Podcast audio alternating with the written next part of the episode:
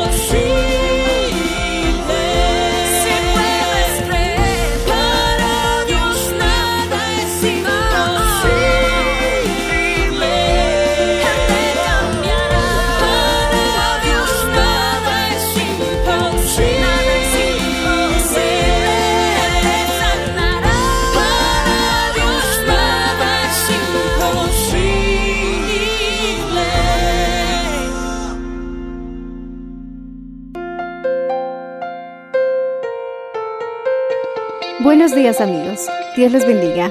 Hoy les traeremos el mensaje del Señor bajo el título Tropiezos que impiden prosperar. en la voz del reverendo Enrique Valenzuela. Escuchemos. La palabra del Señor nos dice, todo lo que el hombre sembrare, eso cosechará. Y eso no es malo. No deberíamos angustiarnos por ese asunto, porque eso sí nos debe llevar a la reflexión de que debemos sembrar bien.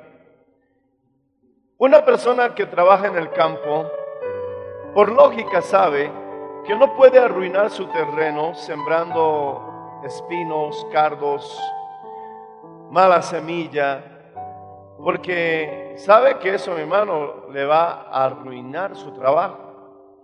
Así que busca la mejor semilla. Debemos aprender de nuestros hermanos que trabajan en el campo para que nosotros también en la vida sembremos las mejores semillas.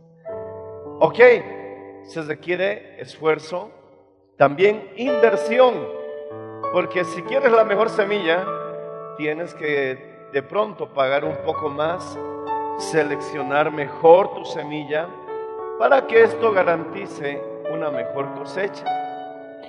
No podemos ser, mi hermano, como aquellas personas que a veces les agarra locura y quieren cosechar sin haber sembrado. Es como si alguien fuera al campo de su abuelo, de su papá y diga, ¿y dónde está la cosecha? Seguramente muchos se reirían y le dijeran, pero ¿qué has sembrado? Por lo tanto, hermanos, esto es para bien. Tenemos que entender que es tiempo de siembra y también llega el tiempo de la cosecha. Pero si no siembras, no cosecharás nada. Ahora, vemos en la Biblia que la parábola del sembrador a mí me, llama mucho la atención. ¿Cómo se pierde la semilla?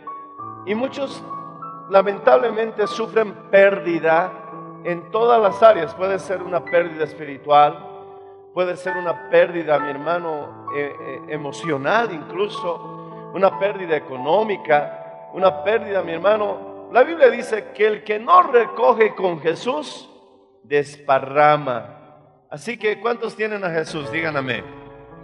Otra vez, ¿cuántos tienen a Jesús? Digan amén. Con Él se recoge. Cada vez que nos apartamos del Señor o dejamos de obedecerle, perdemos, desparramamos, echamos a perder. Pero ahora, mi hermano, es hora de agarrarnos del Señor, porque Él está con su mano extendida, es hora de tomarle la mano y andar con Él para recoger. Pero para recoger tenemos que sembrar. Dice que la semilla cayó en el camino y eso también, mi hermano, nos habla de que vienen las aves y se comen, mi hermano, esa semilla. ¿Cómo el diablo te quita esa semilla? Poniéndote pensamientos de duda, poniéndote, mi hermano, pensamientos de temor, pensamientos de escasez, pensamientos de enfermedad. Como decía alguien, no podrás llevar una vida saludable si constantemente piensas en la enfermedad. No podrás llevar una vida de bendición si siempre estás pensando en la maldición. No podrás llevar una vida de victoria si tu corazón está lleno de derrota. Y el diablo, mi hermano, sabe dónde trabajar. Él busca, mi hermano, la manera de conseguir resultados. Por eso Jesús, cuando el diablo vino a hablarle en el desierto, Jesús le dijo, con la palabra, mi hermano, lo rechazó y le mandó que se fuera. Nosotros también, cada vez que el diablo venga y te diga, te va a ir mal, tienes que rechazarle con la palabra y decirle que se vaya en el nombre de Jesús. No te pongas a hablar con él, no te pongas, mi hermano, a empantanarte en esos pensamientos que el diablo quiere sembrar en tu corazón, porque el diablo también siembra. Dice que podemos tener buena semilla, pero el enemigo quiere venir en la noche y sembrar cizaña. Y el diablo también siembra. ¿Y qué quiere sembrarte, mi hermano? Dudas, temor, enfermedad. ¿Cómo va a sembrar la enfermedad? Primeramente haciendo que tú constantemente pienses en eso. Y entonces se abren las posibilidades a que eso suceda en tu vida, poder en la sangre de Jesús. Porque hay muchas cosas que no deberían estar pasando. Nosotros las estamos provocando. Decimos amén, hermanos. Jesús rechazó al diablo. Cuando estaba con sus discípulos, les dijo, vámonos, el príncipe de este mundo viene, vámonos. Él no tiene nada conmigo. Jesús no tenía nada con Satanás, no quería ni una conversación con él y si en algún momento habló con él fue para rechazarle con la palabra. No se puso a conversar. Tú también recházale cada vez que te diga que vas a fracasar. Recházale cada vez que Él te diga que no te irá bien.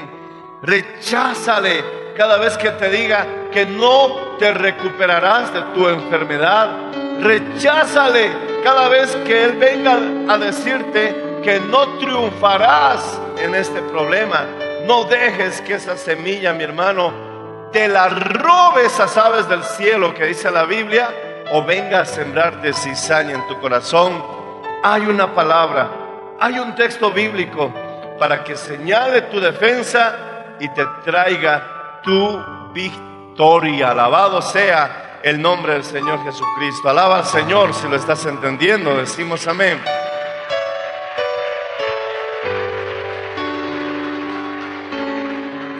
Es sumamente importante responder a cada situación difícil de nuestras vidas con la palabra. Es sumamente importante responder a cada bendición de nuestras vidas con la palabra. Si estás enfermo, tienes que tú mencionar un texto bíblico como el Salmo 103, que dice, Él es quien perdona nuestras iniquidades, quien sana nuestras dolencias. El Salmo 103 tiene una preciosa, mi hermano, gloria a Dios, cantidad de promesas la Biblia, que tú puedes, mi hermano, buscar la que más se acomode a tu necesidad. Si Jehová está conmigo, ¿quién contra nosotros? El Señor está conmigo como poderoso gigante. Ahora, mi hermano, también la semilla dice que cayó en pedregales esto tiene un significado, mi hermano, que Jesús lo explica, pero se amplía porque las piedras también habla de la dureza del corazón. Si tenemos un corazón endurecido, esa semilla no va a crecer, no va a desarrollar, no va a echar raíces, no va a dar fruto. Un terreno lleno de piedras no se puede sembrar, no se puede cosechar. No puede haber, mi hermano, bendición. Una persona que trabaja en el campo sabe que hay que sacar las piedras, porque eso va a evitar a que tengas fruto. No vas a tener cosecha. Y esas piedras, esa dureza de corazón, también nos habla, mi hermano, de lo que acabamos de leer. Cómo Mical, la esposa de David, vio a su esposo que danzaba. Eso dice la Biblia. Danzaba. No me digas que no.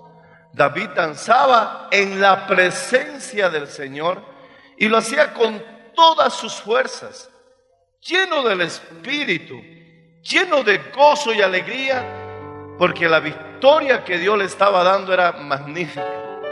Y dice que danzó y en un momento como que se le descubrieron los tobillos porque danzaba con mucha fuerza.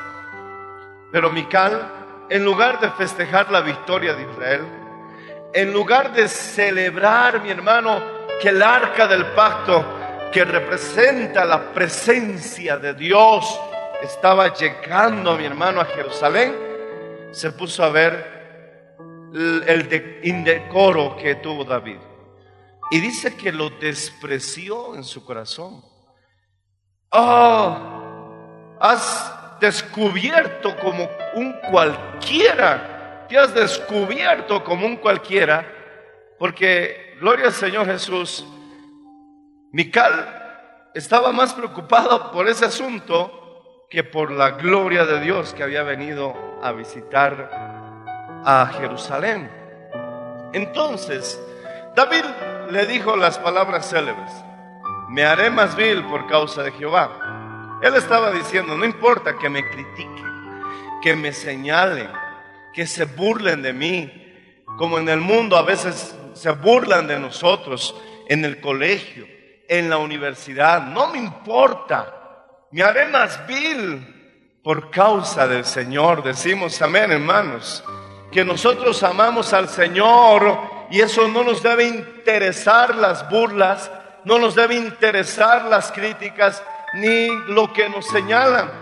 Porque desde el día que te has vuelto cristiano, querido hermano, cada error estará en la mira de la gente.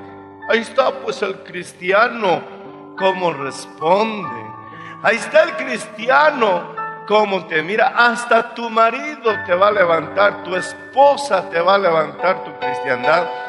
Pero qué interés, hermano. No somos perfectos, pero sí somos sinceros. Decimos amén, hermanos. Y como David, me haré más vil, aleluya, por causa del Señor. Alabado sea el nombre del Señor Jesucristo. Alábale si puedes, hermano.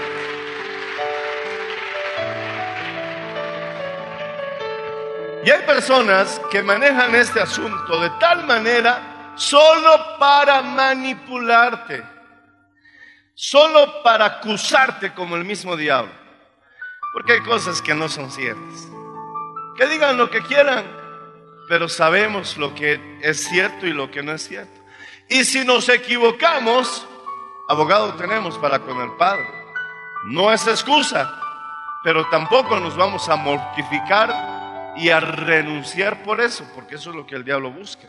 No, si estás derribado, pero no destruido, decimos amén, hermanos. ¿Y qué es más fácil decir? Levántate, o a ti te digo, tus pecados te son perdonados. No te estoy diciendo con esto que debemos tener un libertinaje, pero debemos estar conscientes que en algún momento podemos fallar. Podemos tener una rabieta. A tu marido recién lo estás trayendo a la iglesia y justo al día siguiente te enojas con él. Puede pasar, puede ocurrir. Pero mi hermano, lo peor que puede suceder es no recuperarse, no volverlo a intentar. Si la Biblia dice que el justo cae siete veces y siete veces se levanta, alabado sea el nombre del Señor Jesús. No lo digo yo, lo dice la Biblia. Esto nos enseña, mi hermano, a que en el camino tendremos tropiezos. Pero eso no significa que no podemos seguir caminando. Alabado sea el nombre del Señor Jesús. Lo peor que puedes hacer es apartarte y no volver más. Porque eso sería, mi hermano, darle gusto a nuestro enemigo. Pero si quieres darle gusto al Señor, ¿qué es mejor decir? ¿Tus pecados te son perdonados? O a ti te digo, levántate y anda. Es lo mismo. El Señor quiere que sigas. Le fallaste al Señor, debes ser sincero. Porque el que confiesa su pecado y se aparta, hallará misericordia. Decimos amén, hermanos, pero es el que se aparta. Síguelo intentando. Sigue confesando al Señor tu debilidad. Sigue rogándole ayuda. Tu fuerza de voluntad no alcanza. Y entonces Él se fortalecerá en tu debilidad. Y luego verás que lo imposible se hizo posible. Que lo que no podías, ahora lo puedes. Lo que en el mundo nunca alcanzaste, ahora lo lograste. ¿Por qué? Porque Dios está contigo para salvar y rescatar todo lo que se había perdido. Satanás vino a robar, Satanás vino a matar, Satanás vino a destruir, que Jesús lo reprenda. Y mientras más lejos lo tengamos de nuestra vida, mejor. Pero también Jesús vino, aleluya. Y Él vino a dar vida y vida en abundancia. Alabado sea el nombre del Señor Jesucristo. Alaba al Señor si puedes, hermano.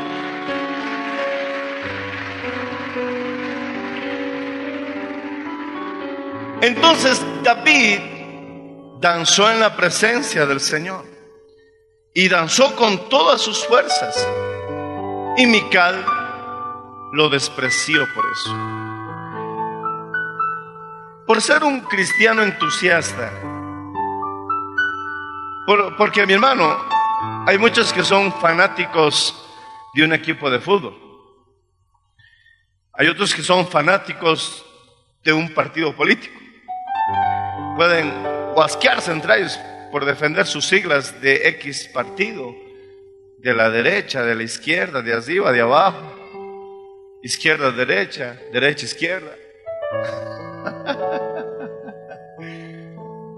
Mi hermano, y a nosotros nos dicen fanáticos. ¿Sabes qué significa fanático? Fanático significa alguien que está extremadamente entusiasmado. Y si yo voy a estar entusiasmado, no va a ser por un partido político, no va a ser por un movimiento social. Si voy a estar entusiasmado, voy a estar entusiasmado por Cristo. Llámenme fanático, pero fanático de Jesucristo. Alabado sea el Señor Jesucristo. Él vive para siempre. Yo no estoy dispuesto a morir por ningún partido político. No estoy dispuesto a morir por ningún movimiento social. Porque no soy fanático de eso. Sí soy fanático de Cristo. Y si el Señor me ha dicho, amarás a Dios sobre todas las cosas, Él nos dará la gracia, mi hermano, y la fortaleza. Si habrá que morir por causa de su nombre, Él nos fortalecerá y entonces habrá valido nuestra vida. Alabado sea el nombre del Señor Jesús. Si vas a vivir por algo, que sea por Cristo. Y si vas a morir por algo, que sea por Cristo Jesús, el Hijo de Dios. Alabado sea el nombre del Señor Jesús. ¿Por qué más? ¿Por qué más valdría la pena morir? Mical se llenó y se endureció su corazón, como el sembrador cayó la semilla en su corazón, lleno de piedras, y la semilla se perdió. ¿Te das cuenta que esa dureza de corazón nos impide prosperar? Ya no podemos vivir odiando. No podemos vivir, mi hermano, con rencores del pasado. No podemos vivir, mi hermano, enojados, recordando siempre lo que nos han dañado. Que el tío, que el abuelo, que el vecino me ha robado la oveja.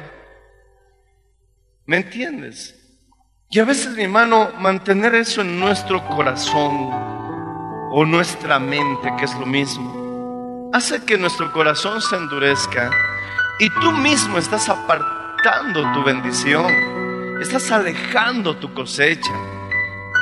Tu semilla no va a dar fruto. Y muchos mi hermanos se sumen en una gran situación difícil como resultado de la dureza de su corazón. Mira, Mical, volvamos a leer el verso 23, dice, y Mical, hija de Saúl, nunca tuvo hijos hasta el día de su muerte. Pero lo pone en el contexto de la amargura que sintió con su esposo. Qué fatalidad, decimos amén, hermanos. Es hora, mi hermano, de sacar las piedras de nuestro corazón. ¿Quieres que te nombre algunas piedras? Vamos a Gálatas capítulo 5, por favor. Mira Gálatas capítulo 5. Te voy a nombrar algunas piedras que te aseguro que endurecen nuestro corazón. Capítulo 5. Alabado sea el Señor. Verso 17.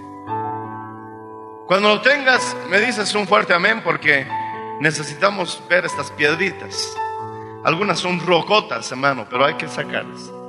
Hay que ya tener nuestro corazón listo para la cosecha. Yo quiero que Dios te bendiga este año. Yo quiero que cierres este año con bendición.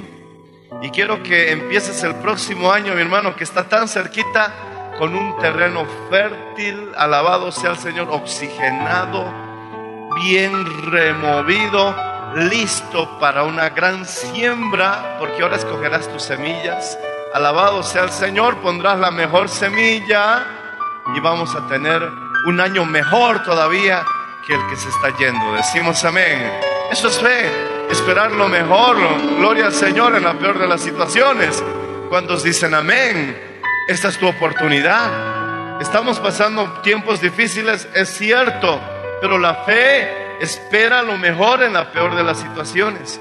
Quiero recordarte, cuando Nemías Esdras fueron a reconstruir el templo y los muros, el profeta Daniel, antes de que eso sucediera, profetizó y dijo, y reconstruirán los muros en tiempos angustiosos. Cuando se construyó los muros, no eran tiempos fáciles, eran tiempos angustiosos. Seguramente había crisis, seguramente había pobreza, seguramente había, mi hermano, situaciones que eran duras para ellos, porque recuerda que Jerusalén fue devastada por sus enemigos. Los esclavos de 70 años que estaban en Babilonia estaban retornando ancianos con sus hijos que habían crecido en esa nación. Y era, mi hermano, difícil ver su ciudad santa, donde estaba, donde estaba el glor- glorioso templo de Salomón, devastado, lleno de pobreza, lleno de necesidad. Construir un muro requiere mucha economía. Solamente, mi hermano, para cesar un terreno pequeño, algunos hermanos tuvieron que sacar préstamo y lo tuvieron que pagar en uno, dos años, porque requiere inversión. Imagínate levantar un muro alrededor de toda una ciudad. No era una ciudadcita, no era un pueblito. En esos tiempos era una de las ciudades importantes, mi hermano, Jerusalén. Y además no era un murito como los que nosotros hacemos. Era un muro tan ancho que podían entrar hasta tres movilidades estacionadas. Eran tan anchos los muros que algunos construían sus casas en el muro. Maravilloso. Era algo extraordinario. ¿Por qué, pastor? Porque Dios proveyó todo el material. Dios suplió, mi hermano, toda la madera. Dios suplió toda la piedra. Dios suplió todo el oro. Dios suplió toda la plata. Pudieron construir un muro alrededor de toda la ciudad en tiempos angustiosos. Eso nos da esperanza, hermano, que para el Señor no es problema prosperarte en tiempos angustiosos. Que para el Señor no es difícil, mi hermano, que te vaya bien en la peor de las situaciones. No en vano la Biblia dice que Él hace florecer el desierto. Alabado sea el nombre del Señor Jesús. Y ese es el Dios que tú tienes. Ese es el Dios que yo tengo. Y no importa si son tiempos angustiosos, vamos a hacer una obra grande en nuestras vidas. Vamos a hacer una obra grande alrededor de la ciudad. Vamos a cumplir el propósito de Dios en nuestras vidas. Dios puede hacerlo, estimado. Dios puede hacerlo. Eso es fe. Eso es fe. Pero hay que sacar esas piedras de nuestro corazón.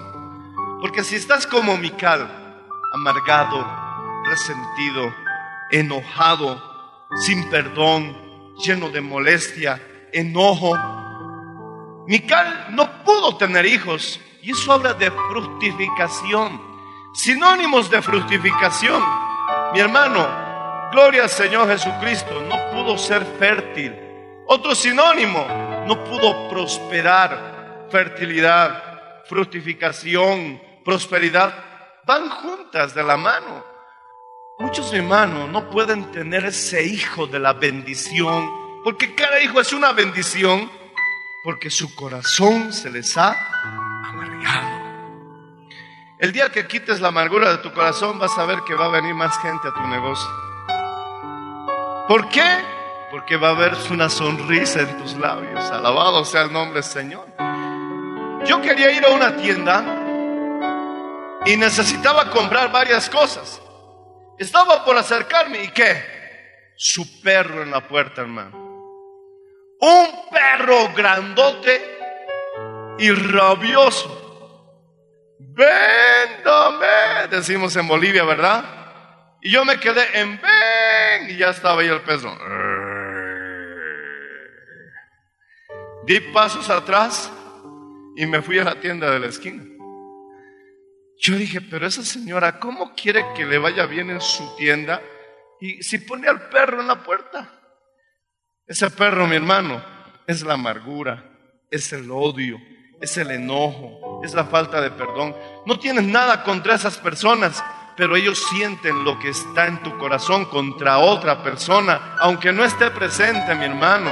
Es hora de sacar esas piedras. Alabado sea el nombre Señor y que venga el Hijo, que nazca el Hijo de la bendición. Alabado sea el nombre Señor.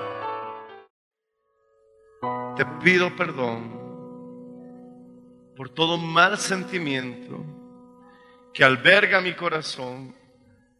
Una cosa es que venga. Yo le diré que se vaya. Pero otra cosa es que yo le dé albergue, que le dé habitación. Ha morado conmigo mucho tiempo. Ha estado conmigo muchos días. Ya no quiero que esté más en mi corazón. Así que le digo que se vaya.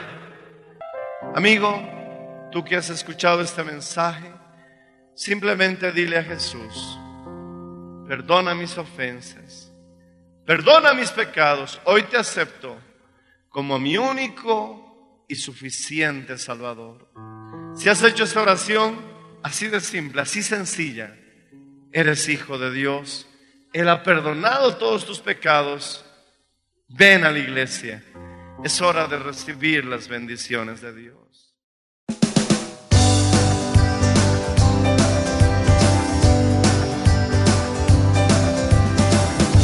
Si estoy en problemas, no me preocupo. Tú estás conmigo, tú eres mi amigo, en ti confío, tienes mi destino, tú eres mi dueño, hazme de nuevo, cada circunstancia tiene un propósito, nada es al azar, si puedes confiar, cada circunstancia,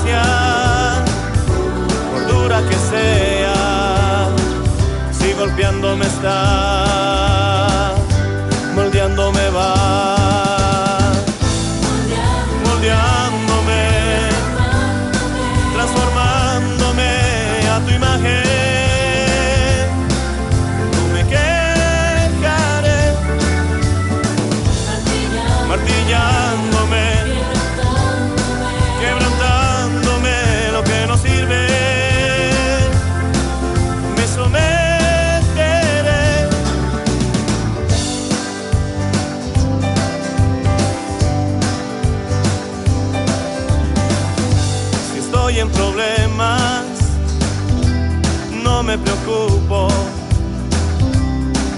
conmigo, tú eres mi amigo,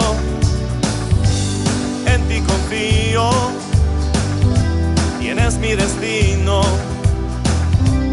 tú eres mi dueño, hazme de nuevo, cada circunstancia tiene un propósito. Nada es al azar. Cada circunstancia, por dura que sea, si golpeándome está, moldeándome va, moldeándome, transformándome a tu imagen.